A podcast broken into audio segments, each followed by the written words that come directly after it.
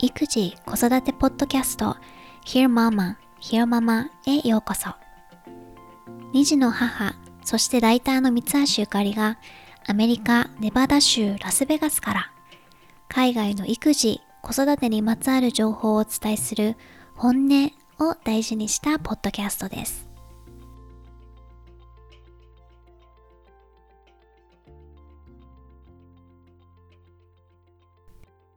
ひよママのレスナーの皆さん、こんにちは。いかがお過ごしでしょうか？最近、また世界がコロナで大変なことになっているし、まあ、去年に引き続き夏休みどころじゃないよっていう人が多いかもしれないんですが、ね、かき氷を食べるでも、風鈴の音色を聞くでも、なんかちょっとでも夏を感じられることをして過ごせてるといいなと思います。暑い夏に欲しくなるものといえば、かき氷とかアイスキャンディーなんかがあるけれど、それつながりで、今回はとっても素敵なゲストにお越しいただきました。北海道でコロッケという会社をやっていらっしゃる萩原美代さんです。二人の女の子のママでもあります。萩原さんは10年間クックパッドに勤めてらっしゃって、私は当時知り合ったのだけれど、その後家族で東京から北海道に移住されて、まあ、北海道に見せられて、子供向けの北海道丸ごと1歳からのお野菜アイスポッコを作ってらっしゃいます。着色料保存料ゼロのアイスが定期的に自宅のポストに届きますよというサービスです。みおさんはインターネットラジオ水曜日の縁側というポッドキャストもやってらっしゃってグローバル企業の経営者であるさきさんという方と、まあ、仕事のことからプライベートまでいろんなことについて話してるんだけれど、すごく内容も面白いし、お二人の声もまたとっても癒し系で、いろんな意味で素敵なラジオなので、ぜひ聞いてみてください。毎度おもたせを楽しみながらお話ししてるっていうのもいいなと思っていつも聞いてます。今回はそんな萩原美代さんに北海道に移住した話、ポッコの話、仕事と子育ての両立の話、ママや家族のご機嫌の話などたっぷり伺いました。ではお楽しみください。今回のゲストは萩原美代さんです。よろしくお願いします。はい、よろしくお願いします。えっと、美代さん、ちょっと自己紹介をしていただいてもいいですか？はい、えー、萩原美代です。私は、えっ、ー、と、今北海道札幌市に住んでいます。6年前に東京から家族で移住してきましてでその当時は東京の会社に所属しながらリモート勤務だったんですけれども2019年に、えー、夫婦で会社を立ち上げて今はコロッケ株式会社っていう社名でで子ども向けのご飯の前に食べてもお腹いっぱいにならないご機嫌おやつっていうテーマでポッコっていう今はアイスを作って販売してます。か、ご主人と一緒に会社やってらっしゃるんですね。そうです、そうです。はい。一応、ただ、夫は、あの、別の会社に所属していて、そっちの方が彼はメインなんですけど、はい。会社の登記としては、夫と私で登記していて、で、事業にも、はい、夫の方がどちらかというと、ファイナンスとかコーポレート周りで、私が商品を作る、サービスを作るみたいなところを担当してます。まさにじゃあ、ちょっとこの、ポッドキャスト始まる前に出た攻守混同じゃないけど、なんかもう本当線引きがない感じですね。ないです。もういつもごちゃごちゃしてますね。ちょっと、本当数分前まで子供たちの話してたかと思ったら、すぐいきなり仕事の話始めた。ねでもそれがきっとほら、子供向けのね、うん、商品を作ってらっしゃるから、オーバーラップしてますもんね。そうですね。してます、してます。はい。か、そっか。うん、えっと、そう、最初に、その北海道への移住、はいうん、まあ今でこそそんなにこう、珍しくなかったり、その東京を離れて、うん、こっちでも結構そういう人多くて、それこそなんかカリフォルニアで仕事してたけど、まあコロナの影響結構大きいと思うんですけど、あの、リモートになったから別にその場所にとらわれなくてよくなって、うん違う場所に引っ越した我が家もまさにそうで、カリフォルニアからそうラスベガスに引っ越してきたんですけども、そっか、はい。うん、そうそう。なんか北海道うんにい移住を決めた、こう、なんか決め手みたいなのって何だったんですか？決め手はですね、こ私たち移住するつもりではなかったんですけど、うん。私、第二子の育休中にですね、うん子は保育園児で、夫は前勤めてた会社をちょうど辞めたタイミングで、冷静に考えたら全員今東京にいる意味あんまりないねっていうことに気づいたんですよね。うん。うん。で、まあもしかするとこういうこと今後の人生でもうないかもしれないから、うんあの期間3ヶ月って決めて住んでみたかった場所に住もうっていうことで、はい。で、夏の間だけ3ヶ月北海道に住むことにしたんですね。うん。で、その3ヶ月の間にどんどんどんどんもう本当単純に好きになっちゃって北海道が。おー、そっうんかそっか。もうこのまま東京に帰るのは辛いねっていうことになって、そのまま移住しました。じゃあ今移住されてな何年経つんでしたっけ？今ですね、ろうん。6年目になるかな。6年目か。なんかこう、これまでを振り返って、うんなんか東京を離れた良かったこととうんうん恋しいこと あ みたいなのって、こう、プロゼンカンズというか、ううんん、どんなことがありますか？あ、えっとね、良かったことはまず起業したんですけど、この起業って北海道に来なかったら多分しなかったと思います。おー、そっか。うん、あの、うん。うんなんか北海道に来て、で、私に1年半くらいは東京と出張して行ったり来たりしながら、前職の東京本社の会社に勤めてたんですけど、うんうん。なんか、そのだんだんだんだん住んでいながら足りないものが見えてきたんですよね。で東京っていろんなものがもうすでにあってお金を払えば何でも手に入るっていう環境だったうんところから北海道に来たらなんか北海道ってすごく食材は美味しいんだけどでも加工品がそんなに強くないなっていうのがだんだんだんだん、うん見えてきてうんうんでプラスそこに自分の原体験も相まって子供がこのなんだろうな北海道の食材そのまま食べているようなおやつがあったらいいなっていう素朴なあのあったらいいなっていう気持ちからこれどんどんどんどんもしかすると授業にできるのかもしれないっていう気持ちに変わっていってそれって結構あれなんですかね、その前職でもきっと新しい事業の立ち上げとか、はい。それこそ、あの、その会社に入られたタイミングってまだそんなお大きくなる前だったんですよね、確か。そうそうです。私あの、クックパッドっていう会社にいたんですけど、うんクックパッド、私が入社した2008年当初20人くらいだったんですよね。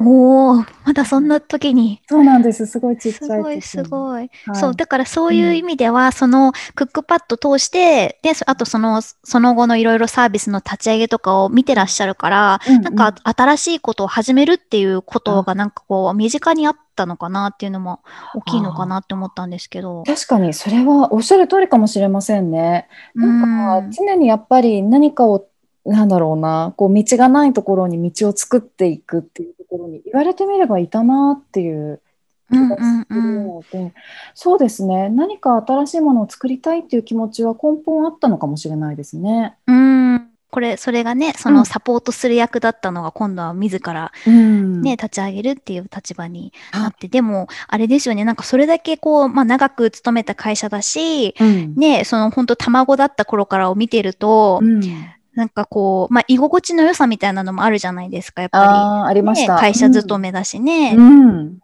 なんかそういう職場を離れるっていう決断って結構こうなんか勇気がいるもんなんじゃないのかなって思うんですけど、どうでした？ああ、勇気は確かにいりました。私、10年勤めたんですよね。うんうん。そう、それなりにやっぱりだんだん居心地も良くなってきていて、で、かつやっぱり新しい何かを始めてみたいって言えば、そこに集ってくれる仲間がいたり、うんうん。かつ新しいことに挑戦をしてはいるものの、変わらずお給料もらえていたり、うん。そういう安心感はやっぱりあったので、そこから離れるっていうのはちょっと怖かったですね、気持ちとしてはありそれはでも、サービスをとか会社を立ち上げたいっていう思いの方が勝ったっていうことなのかな？えーとですね、最初は会社辞めるときは、うんえっと、これを作りたいっあとは起業したいっていう気持ちがあったわけではなかったんですよ。あ、そっかそっか、そうだ、ポッドキャストでおっしゃってましたうね。んうん、その時はなかったんですけど、なんか北海道にせっかく住んでるのに、東京とばっかり仕事してるなっていう気持ちが、だんだんジレンマに変わっていって、うんで、ただなんか私、転職活動をしながら、うん。褒め続けるっていうことがあんまりできない性格で、うん。一回区切りをつけてから次っていう風にしないと、多分、なんか新しいことも見えてこないなと思って、一旦やめたんですよね。はいうんうん。で、その後に、じゃあ、うん。何次何をしようかという考えているプロセスの中で、はい。ああ、そっか、自分で何かをやるっていううんのもあるのかっていうふうに気づいた感じ？そうです、そうです。でもね、なんかそこに行くまでに実は、あの、最初普通に北海道で転職活動してみたんですよ。うんうんもうもう本当に普通の転職活動、エージェントさんに登録して、うん。えー会社紹介していただいてってしたんですけど、なんかね、やっぱり東京と比較すると全然案件がなくて、あったとしても、子供が2人います、総合職です。うんで東京で働いてた女性ですっていうところで結構ね断られちゃったんですよね。そうなんだ。それ、そう、うん意外だったんですよね。その話を聞いたときに、あ、そうなんだって。そうなんですよ。で、あ、これなんかね何社かそれが続いて、うん。あ、これはもうもしかしてこのやり方やってても疲弊していくだけかもなと思って。うん。で、そんな時にふと、あ、そういえばなんか昔おやつ作りたいって思ったなと思って、うんでも人生一回だし、これはやってみろっていうことなのかなと思って、えいと。ね、なんかむしろ経験ありまくりの、いやいやいやいや、ぜひ来てくださいみたいな感じなのかなって勝手に想像してたんですけど。全然そんなことなかったです。ねえ本当に。はい。うん。その辺やっぱりあれですね、東京との、その都会との違いみたいなのもあるのかな、やっぱね。あると思いますね。うんうん。私もなんか東京の感覚でいたから最初やっぱり、まあ、どこかはご縁があるかなって思ってたんですけど、うん。あこうも違うかなっていうのはちょっとショックでしたね。正う直。ん、そっか。はい。まあでも、そのけ、ね、結果、うんコロッケという会社を立ち上げられて、はい。今、ポッコっていうね、はい。美味しいものを届けられてるわけですけど、はい。今って商品はポッコのみですか？うんのみです。うんうん、そっか。はそう、ちょっとポッコを、あの、リスナーさんに何かっていうのを紹介してもらってもいいですか？はい、わかりました。えっと、ポッコはですね、あの子供向けの食べきりサイズのアイスです。で、使ってるのは北海道の、北海道で採れた野菜とフルーツのみで、えー完全無添加で、原材料から完全無添加で仕上げてます。で、まあ、体にいいっていう特徴のほかに、友達の世帯が受け取りやすいように、定期便でポストに届くっていう特徴があって、うん。けどポストに届く常温でポストに届くっていう特徴があります。素晴らしい。大事ですね。なんかやっぱりまさにご自身もお子さんいらっしゃるから、そのはい視点でなんかサービスに具体的に落とし込めてる感じがありますね。そうですね。ねえ、だって不在票とかもうなんかと取る時間ないよみたいな感じじゃないですか。そうそうそうでしかも今コロナで結構もうんう物流が増えちゃってて、配達員の方も本当に疲弊してああて、そっかそっか。らそう、うんそれを避けたいなと思って、うん。で最終形をだからポストに届くっていうところから逆算して作ったんですよね。そうなんですね。そうなんです、そうなんです。だそうだからそこからうん。サイズ感とか、そのポストに届く、常温で届いても大丈夫なパッケージとか、そういうふうにこう、うん。多分ね、これ後からその食品の農学博士の先生とかにちょっとお手伝いしていただいたんですけど、その先生が後からこれ、あの萩原さん、食品作ったことない素人だったからこその発想だったねって言われました。こうちょっとアウトサイダー的な、そうそうそう。でもそれがまさに強みになったってことですね。あそうなんでです。だから素人でよかったなって今回については思いました。そのそもそも、うんアイスっていう食品にたどり着いたのは、はい。ご自身がそのご飯の時間の前に、ちょっとうんね、小腹空いちゃったお子さんにうん何をあげ、あげられるかなっていうのは、そこからだったんでしたっけ？そうそうです、そうです、そうです。うん。で、それまでは、その保育園から帰ってきて、晩ご飯の用意をしなきゃいけない、その3、40分の間に、子供ってその時間マックスお腹空いちゃってるじゃないですか。うんうん。だからもう私のおつまみとかあげてたんですよ。もうこれでも食べといてとかって言って。うん、ととりあえず これ食べそうです。そうそうそううんそう。わかります。でただあげちゃうと止まらないからご飯作ってる間ずっと食べててせっかくうんうん。ご飯がもうお腹いっぱいで食べれないっていう風になっちゃうのがすごく辛かったんですよね。うんうんうん。だからなんかこの時間すごくニッチなんだけど一日のこの苦痛の高まってる親子の苦痛が高まってるこの時間のためだけのおやつ作ろうと思ってうんうん。でそうそうそうそれでそこの時間に最適な満腹にならないっていう機能を満たすものを作りました。そしたらアイス、アイスだったってことだ。そうでアイスはね本当は最初はその満腹にならなくて、親があげても罪悪感がなくて体にいいっていうところから考えるともっと別の商品最初は作ってたんですよ試作では。そうなんですね。ううん。なんか野菜を使った乾燥のドライのなんとかとかあとフリーズドライの豆とか、そういうの作ってたんですけどなんかいまいち子供のテンションが上がってないなと思って、ああ、なるほど。うん、なんか それも大事ですよね。そうなんですよねで子供が喜ばないとこれ多分続かないなと思ったからうん。なんか子供が喜ぶなんかないかなと思ってたらたまたま夏にあの子供に私ソフトクリーム食べに行こうかって言った時に尋常じゃない喜び方をして でそれであアイスだなと思ってアイスあるよって言ったら、うんうん。なんか子供もあじゃあ早く家帰ろうとかってなるかなと思ってそっか。まさにヒントは日常に散らばってるってやつですね。まさにでした本当うにこん。のね、なんか苦しみながらも子育てをしていた体験が、あ、ここに生きたなって気づきました。うん。えっと、そう。で今、お子さんは、年齢は今おいくつですか？お二人。はい、2人いて、上が10、えーと、今度11歳、小学校5年生で、うん下が保育園なんですけど、えー幼稚園のこと、えーで照らし合わせると年中さんで5歳です。じゃあ、お姉ちゃんはもううんね、あれですけど、しやっぱ下の子はまだ手がかかる時期ですよね、うんきっとね。そうですね、まだまだね。はい。なんかこう、お仕事とその子育ての両立に関して、はい。心がけてるこうルールみたいなものってあったりしますか？ルールはね、私結構もう長女の頃からなんですけど、うん。子育てを言い訳にしない子育てしてるから仕事を緩めるっていうことをしないっていうのがなんか最初から決めてたわけじゃないんですけどなんかねうん。多分。そうルールになっちゃっててそれは私あのお給料下げたくなかったんですよね 長女の時う。ーん。うんうん。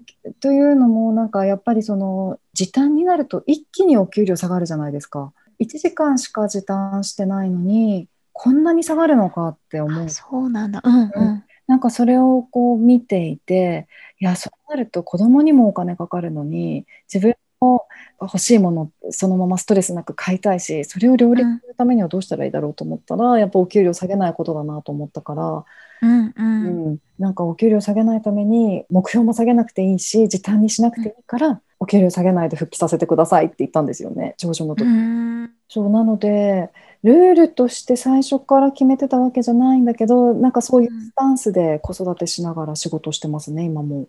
でも、それってすごいなんかこう自分に対して厳しいですよね。うんそうかもしれないですね。うん。言ってみればはい。そっか、それをでも、なんだろう、実践するためには、うん結構、こうなんだろう、こう時間のやりくりだったりとか、うん工夫をしないと難しいのかなって気がするんですけど、そうね、だってです子育てっていろんな予期せぬことも起こるし、ただでさえ通常運転でもいあの忙しいのに、うんうん。こうなんか普段工夫してること、時間術だったりとか、はい。まあそれこそこういうことをアウトソースしてるとか、あ予算なりのはいやり方ってありますか？えー、と長女の時はですね東京に住んでた時は、アウトソースはかなりしてましたね。うーん。うんうん多分週に2回くらいシッターさんに来ていただいてで私は割と会社に夜遅くまで残って仕事をしてました。うんうんそう今北海道に来てからは結構状況は変わっていてうん土日も含めて自分で完全にコントロールできるようになってるっていうことが大きいんですけどうんあとはまあ北海道でお夫も一緒の仕事をしてるからなんとなくお互いのタスクが見えててうん。でその基本リモートだしうちが事務所だからなんか隙間時間でちょこちょこちょこちょこ片付けていくっていうことができてるかなっていう気がしますね。そっかそっか。なんか、働くママとして、子供たちになんか罪悪感みたいなのって感じたりします？忙しくてごめんね、みたいな。ああえっ、と長女の時は感じてました。うーん。というのもなんかね長女の子育て中に私一回離婚していてうんうん。一人で子供を育ててた時期があるのうんうん。その時はよく泣いたりしてましたね。申し訳なくて。はい。うんうん。でも今、えっとまあ、再婚して2人目が生まれたんですけどうん。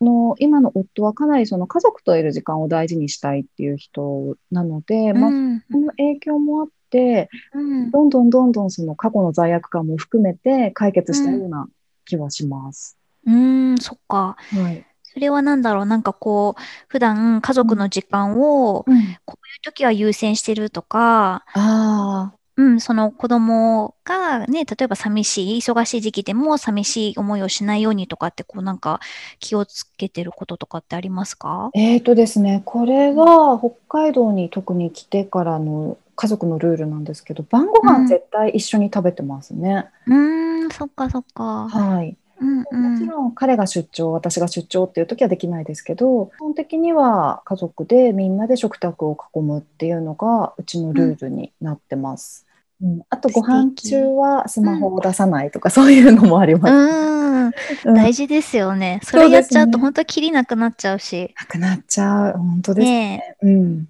そう。みおさんはお二人ではい。水曜日の縁側ですよあねー。そうです。ありがとうございます。はい。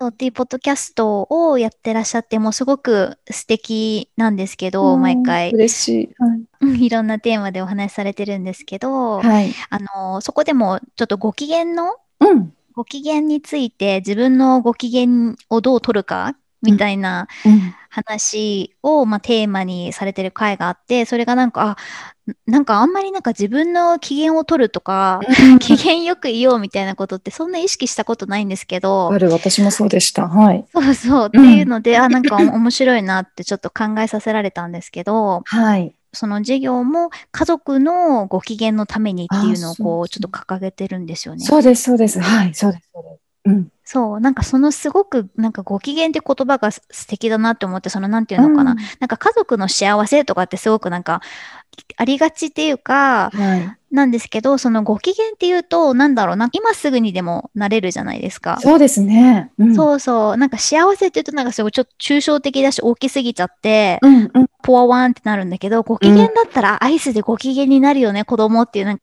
うんすぐイメージが湧くっていうか、はい、はい。みおさんが、うん、普段、ママとしてなり、うん。一人の女性としてなり、その自分のご機嫌を保つためになんかどんなことをしてらっしゃいますか？ああ、いや、なんかゆかりさんおっしゃった通りで、私も自分のご機嫌を取るって、本当に最近意識し始めたことなんですよ。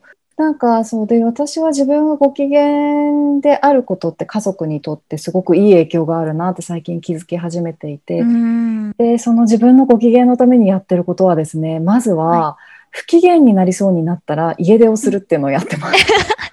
家で、家出してますプ。チ家で。そう。あの、うんななんかだんだん、ちょっとこう、まあ、なんか家事私ばっかやってないとか、ああ、うんうん。なんか子供がまた脱い脱いで散らかしてるとか、夫靴下またここ置いてるとか、そういうのが溜まってくると、どんどんなんかね、自分でわかるんですよ。あ、これこのまんまいったら、うんあの、本当多分笑えなくなってくるなって自分が。うんうで、んうん。そう思ったら、ホテルに一泊するように最近はしてまおー、素晴らしい。す。そうそう。だから、そろそろその時が来たみたいな感じで。そうそうそう。うんこれは本当に、えっ、と、2ヶ月前くらいから始めてて、まだ1回しかやってないんですけど、うんうん。ものすごいスッキリしたんですよ。うん。あ、でもこれ爆発しそうになったから、よし、今予約しよう。で、家族に、あ、ちょっと私行ってくるねって言って、読みたかった本を詰めて持ってって、うん。その日は、あの、デリバリーでご飯ホテルに届けていただいて、お酒飲みながら好きな本を読んで寝るっていう。おー、おー、すごい。至福ですね。ああ、本当に、あ、こんなスッキリするんだと思いました。うん。そっか、なんかもうリセットはい。されるのかな。そうそうそうそう。で、うんなんかいきな怒りもスーって静まって、ニコニコ家族の元に帰ることができたから、うんはい、これは一つやってますね。うん。ああ、そっか。はい。あとは、運動を始めました。おー、はい。何してるんですか？えっとね、キックボクシングと、あとピラティス。ピラティスは、あの、実は4年くらい前からやってたんですけど、なんかそのピラティスも、こう、もっと回数を増やして集中して、体を動かすようになりました。ね、でも汗かくって本当なんかいろんな効果ありますよね。ありますね。はい。そう、なんかアドレナリンも出るし。うん。なんかそう、今までって自分のこうストレスが溜まってきたなとか、モヤモヤしたなって思ってきたら、お酒飲んでたんですけど、うんうん。うん、でも今、そう。あ、そうです？なんかね、今ね、お酒、うちの、あの、夫が飲めないから、なんか、そう、一人で飲んでてもなと思って、うんうん。それよりも、その、一緒にポッドキャストやってるさきさんって、さきさんが教えてくれたキックボクシング始めたら、なんかもう滝のように汗が出て、すっごい疲れるけど、すっきりするから、えー、はい、それやってますね。すごい。そっかそっか。うんえ、キックボクシングはちなみに、あの、マンツーマンなんですか？それともグループレッスンみたいな？あ、マンツーマンです。そうなんだ、いいですね。うんめちゃくちゃ興味あるんですけあど、手を出せてない。うん、なんか、サンドバッグとか蹴るんですよね。そうそう、サンドバッグ蹴ったり、あと私の場うん合、トレーナーさんが、こう、なんていうんですか、ミミット、ミット？みたいなはいはい。で、ポンポンって。うんうん。そうそうあいいなそう、ん、すごいそっかそっかスッキリします。おすすめ。そう、あの、ご機嫌の話でね、はい。そう、すごく、その、別にママとかじゃなくても、自分のご機嫌ってどうしたら取れるかなって多分分かってるのってすごく大事うんだと思うんですけど、はい。あの、同時に、うんママだからって、いつもご機嫌でいなきゃいけない子供に対して、その他のママ、例えば悲しんでるママとか、うんね、怒ってるママとか、なんかそういうママを見せちゃいけないのわかなって、なんかちょっと、わかる。なんだろう、そうそうそう、それっはいてなんかどうなんだろうって、ちょっとここのご機嫌の話を聞いた時に思ったんですよね。うんうんうん。確かに。なんか私もよく母親に、うんお母さんは太陽でいなさいって言われるんですよ。でもね、うんでもなんか思い返してみれば、うちの母親めちゃくちゃ私の前で怒ってたなと思って。太陽じゃなかった、常に。そうそうそう。だから、うんうんなんかうちの母親も子育てが終わって、なんかやっぱりその自分はそうしておきたかったなっていう気持ちでそうやって言ってるのかなと思って。あ、それはあります。うちの母もよくなんかもういね、この、こんな時期今しかないんだから、うんうん。なんか毎毎日楽しみなさいみたいにうん、言ってくれるんですけど、はい。いや、それはでも、やっぱそうですよね。その卒業した、ね、そのママ業をうん。卒業したから言えることであって、そうだと思う。なんかその最中にいる私にとっては、うんそんなん無理に決まってんじゃんと思っちゃうんいですよね。やーそうですよね。いや、でもね、私、結構子供の前では見せてますよ。不機嫌なところとか本当。ですか？うん。すごい忙しくて、ちょっと話しかけづらいな、みたいなところとかも感じてるみたいだし、うんうん、全然そんないつもニコニコしてるママじゃないと思います、私。うん。だって、なんか人生生きてればいろんなことがあるし、うんいろんな感情になるし、そういう感情になってもいいんだよっていうのをなんかうん。子供に見せる意味でも、うん。逆にママが常にハッピーだと、うんなんかそれ以外の気持ちのやり場がない、なくなっちゃったりしないかなってもちょっと思ったりして、ななんか難い。しい問題だけど、そうですね、そうですね。うんね、うんまあ、あ当たっちゃうのは良くないと思うけど。うんうん、そうですね。いや、だからなんか極力その、まあ、自分がご機嫌でいれば、まあなんかうん単純に周りにいる人がニコニコしてたら気持ちいいじゃないですか。そうですね。うんうんだからまあできるそういう状態を作りたいなと思いつつ、人間だからそうじゃできない、そうとはね、かあのいかない時もあるから、もうそれは全然無理せず、うん、行ったり、態度で出して。出したりとか、うん、してます、してます。かよかった。全然全然。うん。だってなんかね、この間なんかうちの子が、うちホワイトボードあるんですけど、そこになんかママの顔描いたって言って見たら鬼の顔描いてたんですよ。そう、嘘と思ったけど、なんか、あの、ジョークでそういうことも言ったりとかするから、あ、なんかね、いろんなことか、してるなって。思ってます。うん。まあでもそりゃそうだよね。ママにもいろんな顔があるよっていうね。うんうん。そうだと思います。えーっと、そう。子育て中の皆さんに共通して質問をさせてもらってるんですけど、はい。一つ目が子育てにおける最近の勝利と失敗につい。て教えてください。はい。勝利はですね、うん。どこのお子さんもそうかもしれないけど、やっぱり皆さん YouTube 好きじゃないですか？う、ん。うん。う。うんんうちもそうだったんですけど、最近ね、YouTube よりも外に遊びに行くっていう方が楽しいと思ってきたみたい。おー、え、それはお姉ちゃん？えっとね、二人とも、二人とも？はいそれうんうん。が勝利というか嬉しかったことですね。うん、素晴らしい。うんうん。ど、どうしてだろうちね、多分大きいのは引っ越しだと思うんですけど、あの、マンションに住んでたんですけど、中古の一戸建てに引っ越したんですよ。う。ああ、そうなんですね。うん、うん。はい。で、引っ越して、そこ、今の家は隣が公園なんですよね。だから、こう、別になんか大したものを用意してるわけじゃないけど、うん。公園がすぐ近くにあるっていうことと、うんなんかそこで遊んでいる子供たちを見ていたら、なんか自分も真似して遊びたくなってきたみたいで、うん。ちょっとこうアウトドア、体を動かうん。して外で遊ぶっていうことが楽しくなってきたみたいな、その様子はすごい良かったなと思ってます。うん。それはめちゃくちゃ勝利ですね。うんうんうん。やっぱ癖になっちゃうから、YouTube って、私も含めてですけど、ほんとそうですよね。キリがなくなっちゃいますよね。そうそう、キリがなくなるから、なんかどこかでこうスイッチできるタイミングがあったらいいなって、でもどうしたらいいかなって思ってたんだけど、うんあなんか意外と、はい、見つかったのはありますね。うん。で、あと失敗かな？うん。失敗はですね、まだ継続中で失敗もダウンしてないんですけど、うん。なんかね、やっぱり最終的にママがやってくれるって全部思ってるんですよ。ああ、なるほど。そう。だから上の子は習い事を始めて、塾にも行き始めてなんだけど、なんかそのスケジュール管理とか持ち物とかも結局私に聞いてくるんですよね。まだまだ。ああ、そっか。あママ知らない自分でやってって言ったとしてもそれでもなんかやっぱりこうだだらっとなんか「ねえねえママ何必要だっけ?」とかって聞いてくるからなんかまだちょっと自立させる自立というか自分でやらなきゃって思えるような状態じゃないんだなそれ上の子も下の子もそうです。うん。それはでも、皆さんきっとうん悩むとこですよね。私も多分これから、うん今はもう完全に、うんうん上3歳なんですけど、はい。完全に依存してるから、うんうんうん。自分でできるでしょっていうことも、もうなんか甘えでただやって、みたいな感じで、うんうん。で、私もなんか時間とか急いでる時とかだともうやっちゃうか、あわからる。そうなんですよね。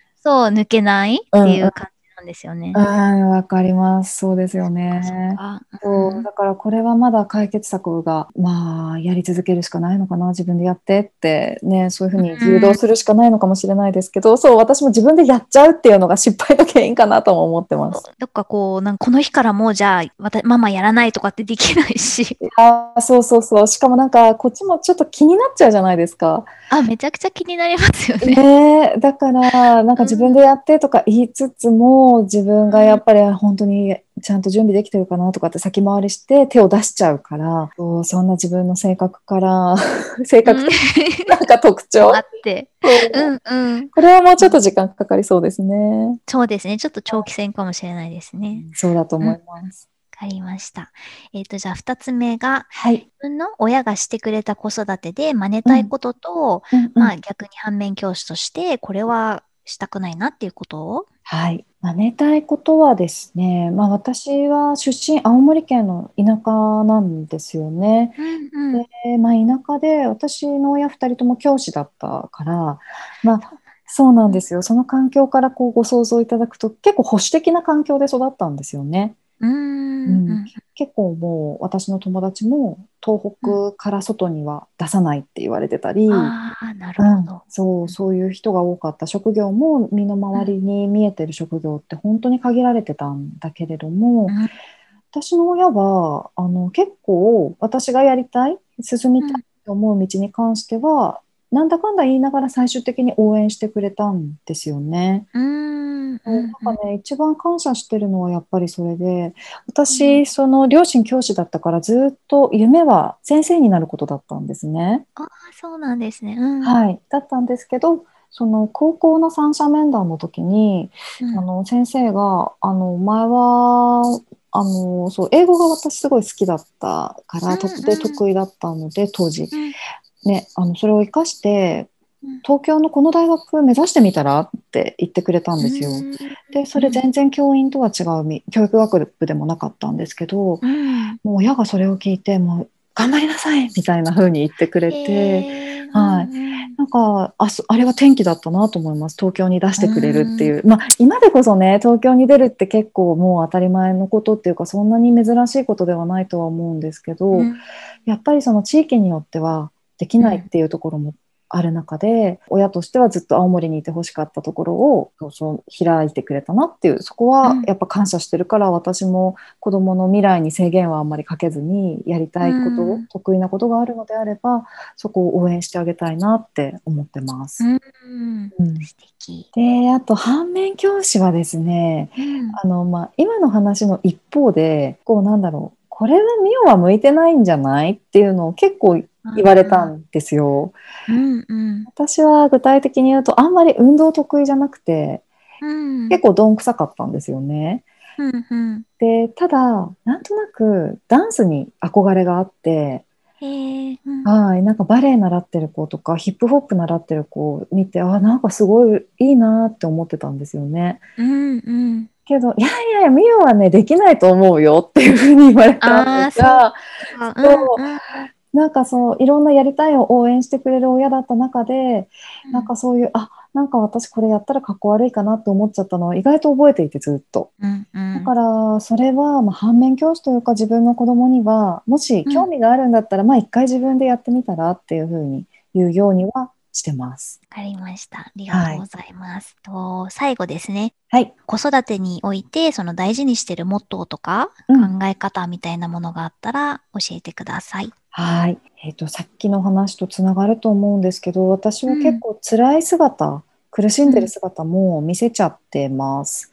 うん。うん、なんかやっぱり生きてればいろんなことがあると思うし、なんかあお母さんも苦しいんだなとかお母さんも悩んでるんだなとか、でそういう姿は見ておいてうん、損はないというか、うんうん。まあ、あとは家族だしそんな私をこう子供なりに支えてくれてる姿もなんか私としては心強いから、うん。はい。うん。あのあんまりだから隠さず自分のありのままを割と見せてますね。うん。じゃあママも等身大で。はい、最後に、うんうん。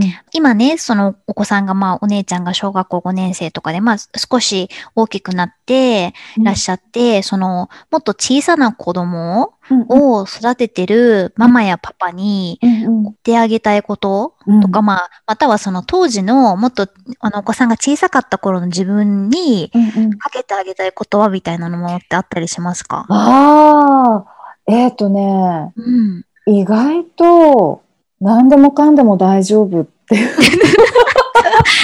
意外と大丈夫。意外と何でも、いや、なんか例えば私、そのひ離婚してから一人で子育てしてた時に、うん。なんかできてないことばっかり目に入ってたんですよ。うーん。なんかもうご飯も毎日うどんだな、今日もうどんだなとか、うん。あとなんか土日、あ、今週も土日一緒に過ごせてなかったなとか、うん。なんかすごく罪悪感が積み重なっていたんですけどでもなんかそれってあ後からなんか愛愛してるっていうことさえ伝わってればうん。11歳になった娘はあのあの頃ママ忙しそうだったよねって言いながらそれでもなんかやっぱりずっとこう私のことを好きでいてくれてるで、私が忙しかったら忙しかったで友達と遊ぶとかあとは結構お友達のお家に預けたりもしてたんですけどなんかそのお家でなんかママには秘密のことをして楽しんでたりとかしてたから、うん。なんかその自分ができてないことあんまり気にしすぎないで、うん。そういいんじゃないかなってなんか私ポコ始めてからねうん。ユーザーインタビューをよくしててお母さんたちとお電話でお話ししてるんですけどうん。うん。すごい抱え込んでるんだなって思うんですよ。うん。あの今のこのコロナ禍の状況もあると思うんですけど、なんかもう子供にできてないことがこんなにあるんじゃないかとか自分の子育てが全然こう不完全なんじゃないかとか,、なんか私にそういう相談をインタビューの最後にしてくださったりするんですようね。ん。そうなんですね。うん。うん。それだけこう真面目に思い詰めてらっしゃるお母さんお父さん多いんだろうなっていう気がするけどうん。なんかそんなに思い詰めなくてもなんかきっと後から挽回できるしいろんな人が関わりながら生きてれば多分子供の楽しい部分に目を向けて生きていくだろうから、きっと大丈夫って言いたいうです。うんありがとうございます。はい。背中押される。いやーだといいんですけどうね。んうん。うんえっ、と、そう、ポッコは直販ですよね、今。あ、そうですそうです。はい。じゃあ、POCCO をうん、そうです。POCCO。はい。検索したらうん出てきますよね。出てきます。ぜひ、私も日本にいたら絶対頼んでるんですけど。送りたいくらいです。アメリカに。うん、でなので日本にいらっしゃる方はぜひ、はい、ぜひぜひ、あの、定期便なんですけどね、あの、うん。回数制限とかなく、お試しだけでもやめるとかできるから、もしよろしければ、はい、試してみてください。いいですね。はい。はい。ありがとうございました、ねえとんでもないです。今日のゲストは萩原美桜さんでしたありがとうございます、ありがとうございます。